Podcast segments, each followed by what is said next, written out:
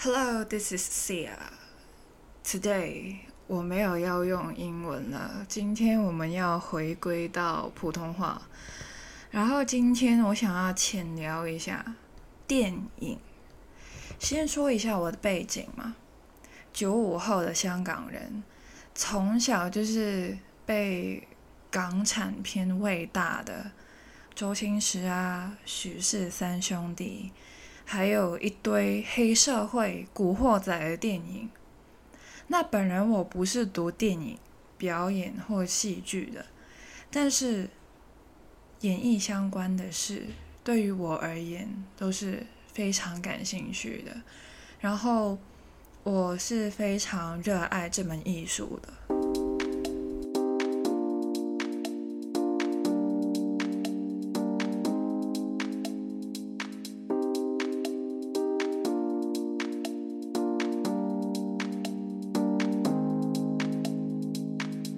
肯定看过一两部，至少一两部电影。就算你真的那么讨厌电影的话，那还有你一定会去听过一些颁奖典礼、奥斯卡，还有戛纳影展啊，或者是你知道 Hollywood 吧？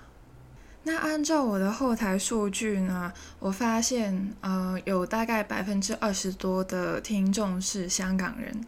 那这个地区不是最多的，最多人听我 podcast 的是美国那边的朋友。我想问，所有听我 podcast 的朋友，你们有来过香港吗？假如你们有来过香港的话，有没有去过一个地方叫做尖沙咀？我相信应该蛮多人都会来到这地方，因为来香港旅游通常都是尖沙咀，然后呃旺角啊那些地方，就是九龙区，还有港岛区，最多就是离岛、常州那些地方。我生活圈子呢，基本上都是在新界，当然我还是会去九龙那边，但是对于我而言，就是有点比较远啊。那为什么我突然间会讲到尖沙咀呢？就是因为，假如你们有去过尖沙咀的话，应该都呃有听说过，一定要去走走看那个星光大道吧，就是有很多名人的首映的地方。那那个地方现在呃的那些手印已经不在地上了，好像以前是在地上的，现在在那个栏杆上边，那个杆子上边，所以不要再看地上了。那边除了有很多的手掌印以外呢，还有一个铜像，叫做金像奖女神铜像，不知道。大家有没有跟他合照过什么的？因为那边除了这个铜像，还有啊李小龙啊那些，就是很适合打卡的一个地方啊。讲到这个女神铜像，不得不提就是香港最有名的关于电影的一个奖项——金像奖。那金像奖什么时候颁奖啊？对，就是这个月，这个月的月中，也就是七月十七号，就是第四十届金像奖的颁奖典礼。那最近我看到一个香港的综艺，它叫做《爆谷一周》，爆谷个周，我非常喜欢这个清谈节目，他们的主持人。他是你们的主持人，佢係你嘅主持人，郭德超、古德昭先生。假如有看过香港的电影，比如说是周星驰导演的电影，都会有稍微的接触过这位导演古德昭先生。那他们都是导演，他们都是演员，他们都是非常多不同角色。在他们的人生中绽放着。那现在古先生他还是一位主持人，主持着这个清谈节目。那这个清谈节目里面呢，他就有细分到一个叫做金像奖系列的环节。那最新的一集呢，他有邀请到很多的导演，然后其中一位呢就是尔冬升导演。然后呃，因为这个清谈节目，呃，有来宾，来宾有问嘉宾问题，然后他们就是有互动。那呃，东升导演呢，他就丢出了一个问题出来。这个问题大家都可以跟我一起思考一下。他就说，如何界定港产片？什么叫港产片呢？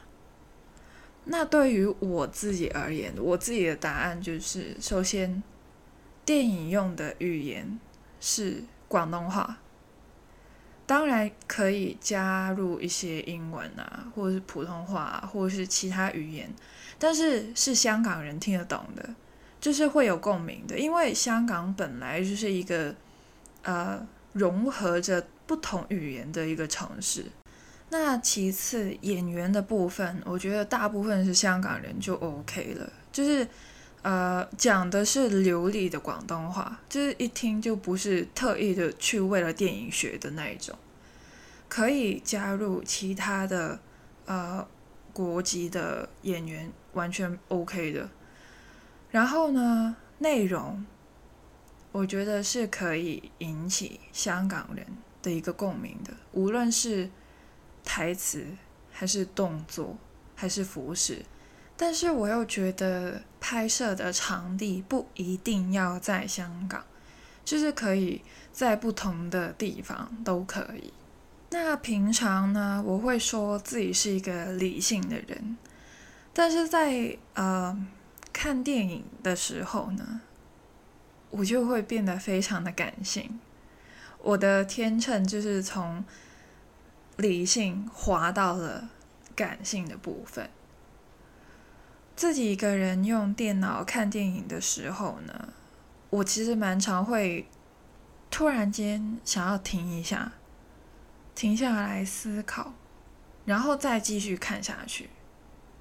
我还记得我高中的时候，我的中文老师对我们说，他很期待看到我们的作文。他说：“呃，为什么我对你们的作文卷子要花上一个月的时间呢？就是每一次叫你们写，但是写完之后很久才给你们。”他就说：“不是他懒，他是很认真的去感受每一篇作文。”他就说。其实他很期待看到我们的作文，尤其是有些会让他停下来，然后走到栏杆处去思考一下，看着风景思考一下。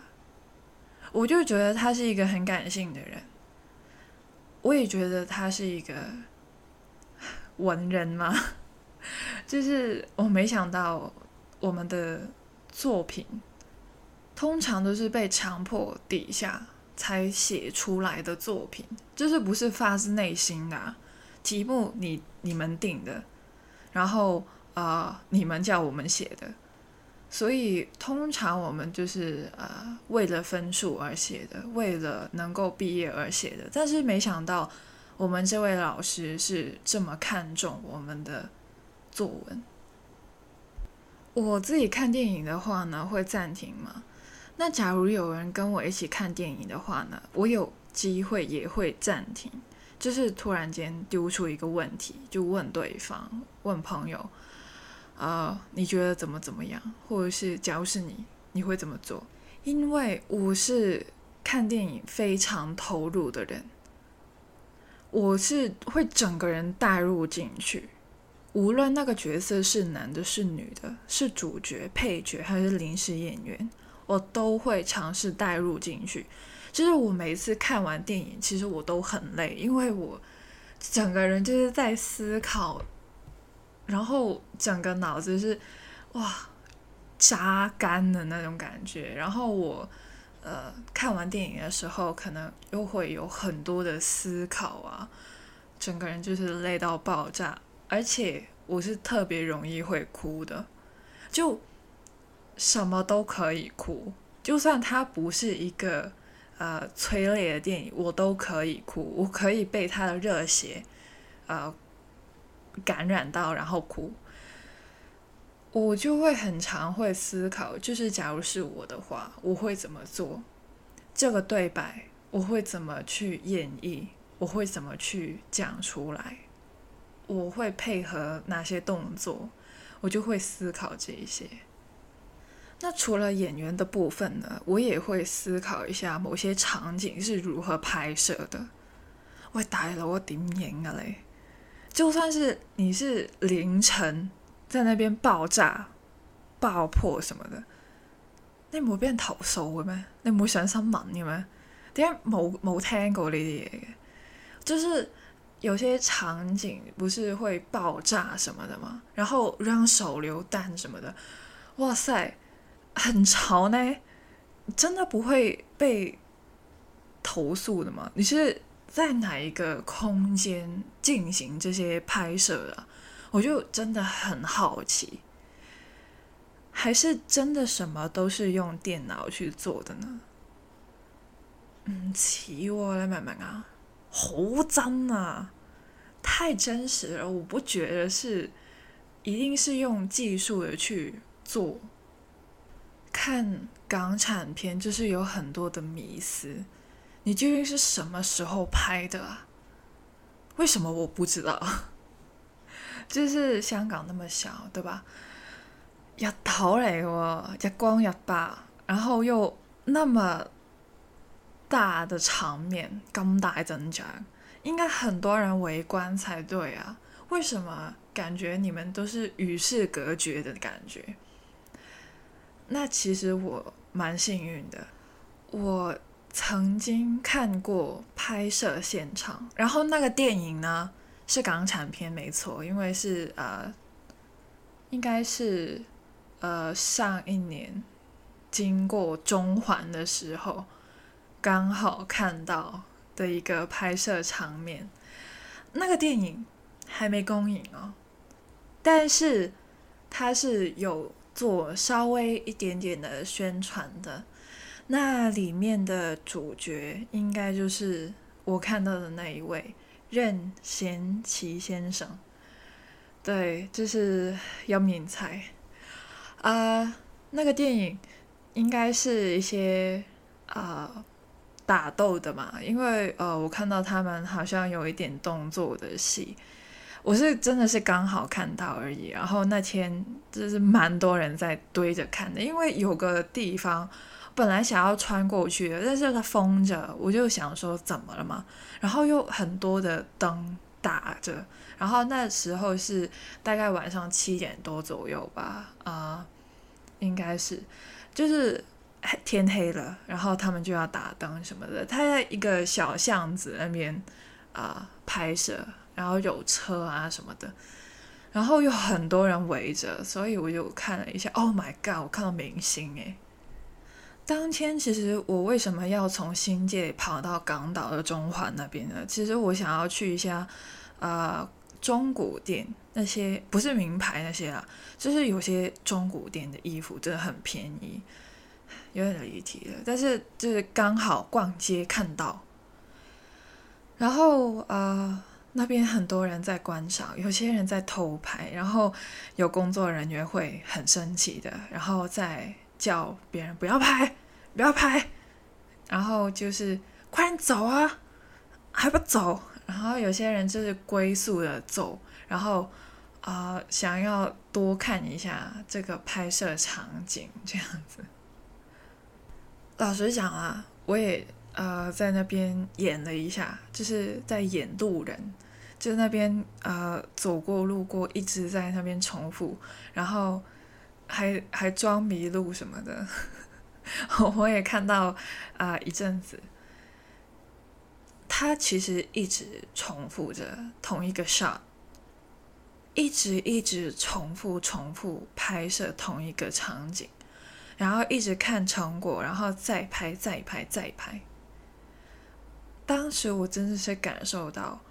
拍电影是真的很需要花心思跟花时间，无论是哪一种的电影，它都需要很多的成本，不仅仅是钱，还有人力资源，还有时间成本。大家对十八禁的电影有什么看法？我还记得大二的时候，老师问我们成年的时候会干嘛。他说他们那个时候会买十八禁电影票给成年的朋友同学。然后那个时候我刚好就是刚成年，刚十八这样子，刚好就有一部十八禁的电影上映了。所以我就去看了。那香港人通常其实都会说，呃，进马会买六合彩，就是常年就是一定要做的事情，因为可以给别人查一下身份证，就是呃稍微用一下的那种感觉啦，啊自己爽而已啦。就是被人查身份证的时候，哎冇入去啊，靓仔幾歲啊？呃攞啲身份证出嚟睇下先。然后那种感觉，他们就会觉得很爽，但是我并不觉得。我到现在都还没有进去过马会。我呢，选择了去看十八禁的电影。那我看的是哪一部呢？我看的是《格雷》的最后一集，因为前两集呢，我是还没成年的，OK，所以，哎，最后一集我刚好成年了耶，我终于可以看了耶。然后就看了。其实我还蛮喜欢到电影院去看电影的，因为我觉得那个 feel 会更好。但是我每次买的座位都是偏前的，因为我不想要前面有人头。我自己的一个呃怪癖哦，我通常都会买 C 行或者 D 行。但其实也是要看那个电影院的大小，有些很小的电影院呢，我可能会买到一行，因为真的太近的话，我就什么看不见。啊，不瞒你说，我真的有买，呃，其实是做过 A 行，这不是我买的，就是啊，白痴的老师们，他们就是想要我们，就是他想要包场，然后让我们去看，但是没想到他们真的会把。人编到 A 行去看，我真的是觉得他们真的是怎么了吗？怎么会有人想要看 A 行哦？我天哪！然后我不知道在演什么，算了。然后有一次呢，我就看了《Cold Blue》的剧场版。然后我自己其实很喜欢看日本的电影。然后呢，我的眼泪呢，真的不是流的，是喷的。我整个是忍不住的，然后有一个场景，我不会爆雷啦，但是大概就是啊，某一个啊情节，就是女方那边救不回来了，但是男方还是很感激医护人员的尽力。最后虽然他们阴阳相隔，但是男方就将双方的结婚戒指。都戴在了他的手上，就是左边的应该是他本人的，然后右边的就是他太太的。那一刻我真的憋不住了，我那个泪真的是喷出来的，瀑布式。OK，除了一些画面嘛，还有一些电影中会运用到的元素。除了人啊、动作啊这些呃服饰啊，还有场景，还有一个就是歌曲。有些歌曲呢，其实平常听歌嘛，我都会想起某些人事物的。举个例子，关于电影的话，我举个例子，我听到《爱最大，爱最大》这首广东歌，它是谢霆锋老师的歌。也是《救火英雄》这部电影的主题曲，然后刚好上周，应该是上周周末的时候，我看到电视重播，就再看了一下。然后我妈看到的时候，她也说这部电影很好看。呃，听到《爱最大》的时候呢，我手机里面也有下载这首歌，我就会想起一些电影中的片段。而且这首歌很特别哦，它特别的点就在于它的歌里面，就是几分钟的歌里面，它有记录到一些电影中所运用到的对白。我就觉得这个方式很特别，就是这首歌里面它会有一些电影的情节加入了进去，然后你每次听这首歌的时候，你就会想起那部电影，然后那部电影结束了之后，它最后又是播这首歌，我会觉得紧密的联系着，很美好整个画面。还有另外一首歌《对峙》啊，“对峙”这个词呢？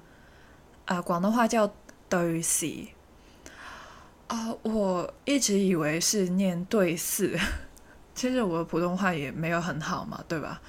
对我，我刚呃，就是搜了一下，才发现“对峙”是念“峙 ”，OK，又学到了一些普通话了，很好。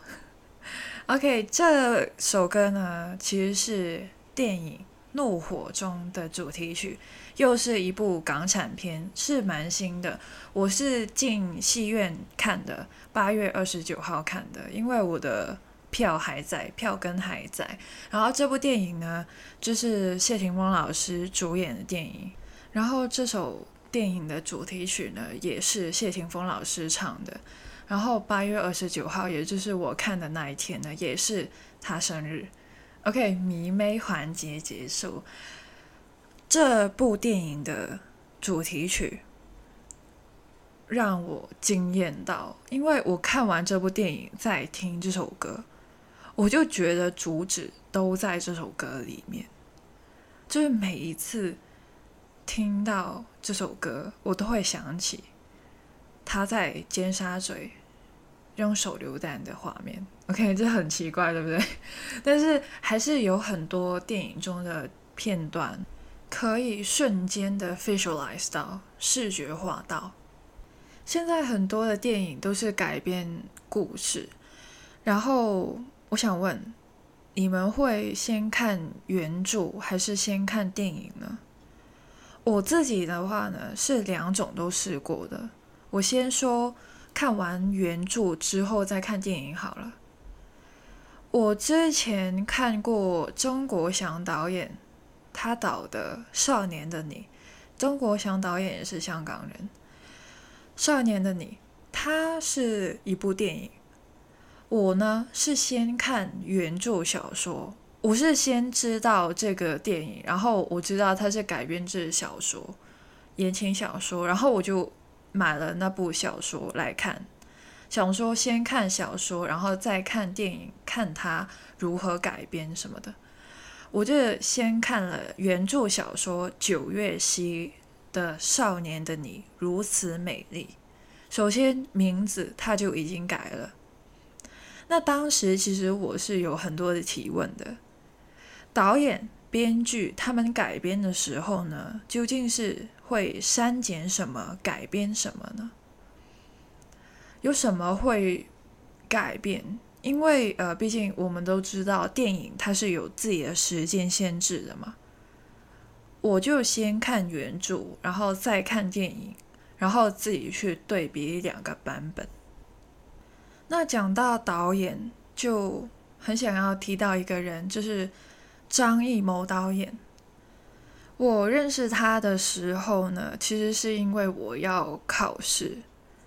香港考大学的时候呢，要考一个东西叫做 DSE，然后 DSE 中文卷子里面呢有一个东西叫做 SBA，我不知道现在还有没有 OK，但是反正有一个部分呢，我自己是非常喜欢的，它就是电影的赏识部分。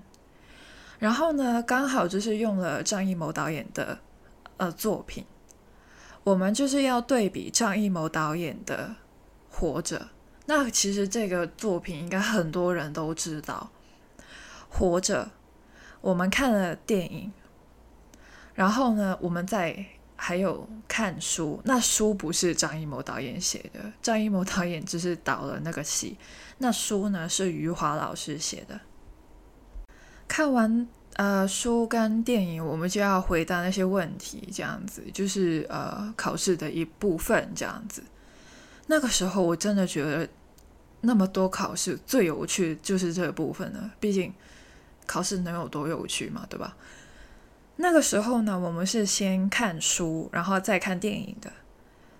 哇，那个书真的很惨，真的很惨。余华老师写的很惨，但是电影改了，张导演改了，在电影里面不是死清光的。那个时候就会有个问题出现在脑海中：为什么导演要在电影中改成没有那么悲惨的结局呢？是怕太惨了吗？然后就会引导我去看导演的一些访问。那阅读书本呢？这个习惯呢，其实我是读完书才开始的一个习惯。我真的是到了大学毕业之后，我就是刚毕业，算是一个读过书的人了之后，我才开始这个习惯的。那个时候呢，因为啊，当时考试我是呃老师提供活着的那个书给我们看，看完之后要还的。然后到长大之后。我自己买了本《活着》回家看，然后我还买了其他余华老师的作品。我建议哈，假如你真的想要啊尝试阅读余华老师的作品，你可以呃，但是你又觉得太悲惨，不想要哭太凶的话呢，你可以采取一个先苦后甜派吧。先看《活着》，哭个够，然后再看《许三观卖血记》。他们的时空背景其实是一样的，只是一个是农村人，一个是城里人。《许三观卖血记》，老实讲，他不会让你哭的那么惨啊，除非你的哭点真的很低啊。我是没哭啦，他的结局还蛮可爱的，我自己会这样子形容。假如你觉得活着真的是太惨了，你就可以去看一下《许三观卖血记》。那余华老师最新出的作品，二零二一年出的作品《文成》，内容非常的丰富，很好看。它是啊，比《活着》啊，《许三观卖血记》都是厚一点的，很好看。第七天也是很好看，他的写作手法很特别，他就分了七天来写。然后你可能就是分开七天来看吧。我们回到电影的怀抱，回到张艺谋导演那边，因为电视很常会播电影嘛，所以我就会看。那之前呢，就是有播《满城尽带黄金甲》，就是有周润发啊、巩俐、刘烨、周董、周杰伦。那我看着看着的时候呢，我就觉得。哎，好像有点熟悉的感觉。我才发现，原来它是改编自《雷雨》的。《雷雨》听说应该是读戏剧啊、表演啊，一定会读到的作品。我也是听说的，应该是香港这边会，其他地方我不知道啊。那我自己真的是对这方面很感兴趣，所以。我就买了《雷雨》回家看了，那这就是我先看电影再看原著的一个例子。我买了《雷雨》回家看，才发现他的写作风格跟其他书不一样，可能是我孤陋寡闻吧。因为他是以一个剧本的形式去写的，就是人名，然后之后就是他的对白，就是根本就是剧本啊。我通常我们看的书都是呃段落式啊，最多就给你分个章节啊什么的。有些书可能连目录都没有，但是它呢是啊开场之前呢还会有一个背景描述，这样子就不是一个小说的类型了。那我已经带你们从电影聊到了书本了，我也不知道为什么。但是我突然间想到，假如你说电影的书哦，你会想起哪一本？关于电影的书，不得不提我们斯坦尼斯拉夫斯基斯坦尼斯拉夫斯基的演员的自我修养，嘅演员的自我修養啦，係嘛？我之前听说过有读演藝的人分享，他說：假如你們沒有底子呢，就不要看這本書了，因為你不會看得懂的，看其他的吧。我不信，我就買了，我就要自己看。我這個沒底子的人，我就要看斯坦尼斯拉夫斯基的書。我一邊看就一邊記筆記。尝试着自己去理解，就运用自己的想象力嘛。看完整部作品之后呢，我还自己弄了一份属于自己的笔记，三十几页纸，有够疯狂吧？我完全没有想过自己会这样子做，因为我看完一本书，可能就是还是会有一些东西想要分享一下，但是我没有想到我想分享的东西。居然可以变成了一叠纸，是一叠纸，OK，三十几页，我双面印刷哦，可能会薄一点啊。相较以前的我，以前老师叫我们去做什么阅读报告、读书报告，通常我都是随便抄一下那个简介，随便翻两页。很给你面子的大哥，我现在这么认真呢，呃，其实也不能怪我，因为我们做完那些阅读报告，老师会怎样？他不是盖个印章写着月，或者是自己手写一个月就结束了吗？我为什么要那么认真？但是现在我就是那么的认真，没有人限制我，没有人叫我去做这个报告，但是我自己就。自愿的去做了，那当然叫我去跟其他真的读表演戏剧的学生，跟他们的作品，跟他们的论文而言，我当然就不算个东西啊。但是对于我自己而言，这是一个很珍贵的体验。我在没有任何老师的指导之下，用我自己的理解方式消化掉，然后做出来的笔记。我会觉得是我的人生成就。电影就是另外一个世界吧，是一个媒介，让我们可以创造出不一样的世界。尽管发挥我们的想象力吧，电影有时候好像梦境一样，什么都有，什么都可以发生。这应该就是我爱电影的原因吧。突然间告白，我很期待去看第四十届香港金像奖颁奖典礼。我不知道大家会不会跟我一样，就是看那些颁奖典礼，无论是什么音乐的也好，电视剧也好，电影也好。我都很容易会哭，就很容易会激动，而且非常容易会鸡皮疙瘩，就是起到爆。因为就是整个会很激动，整个人就是哇，完全没有看过、没有欣赏过的作品，但是就是会被感动，就是那个场面就是会被感动，所以我很期待。这一次的颁奖典礼，而且是第四十届，哇哦！我还记得，因为上次疫情的关系，他就是要呃从简，就是邀请了一个嘉宾，然后读谁获奖这样子。那今次我希望一切顺利，然后也希望大家可以多多的关注。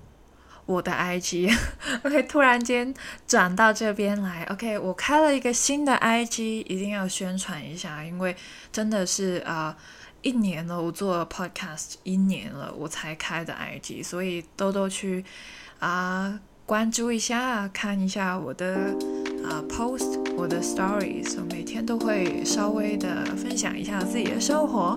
那我的 IG 是 ccya dot ll，我的资讯栏也会有哦。那谢谢大家，see you in a bit，拜拜。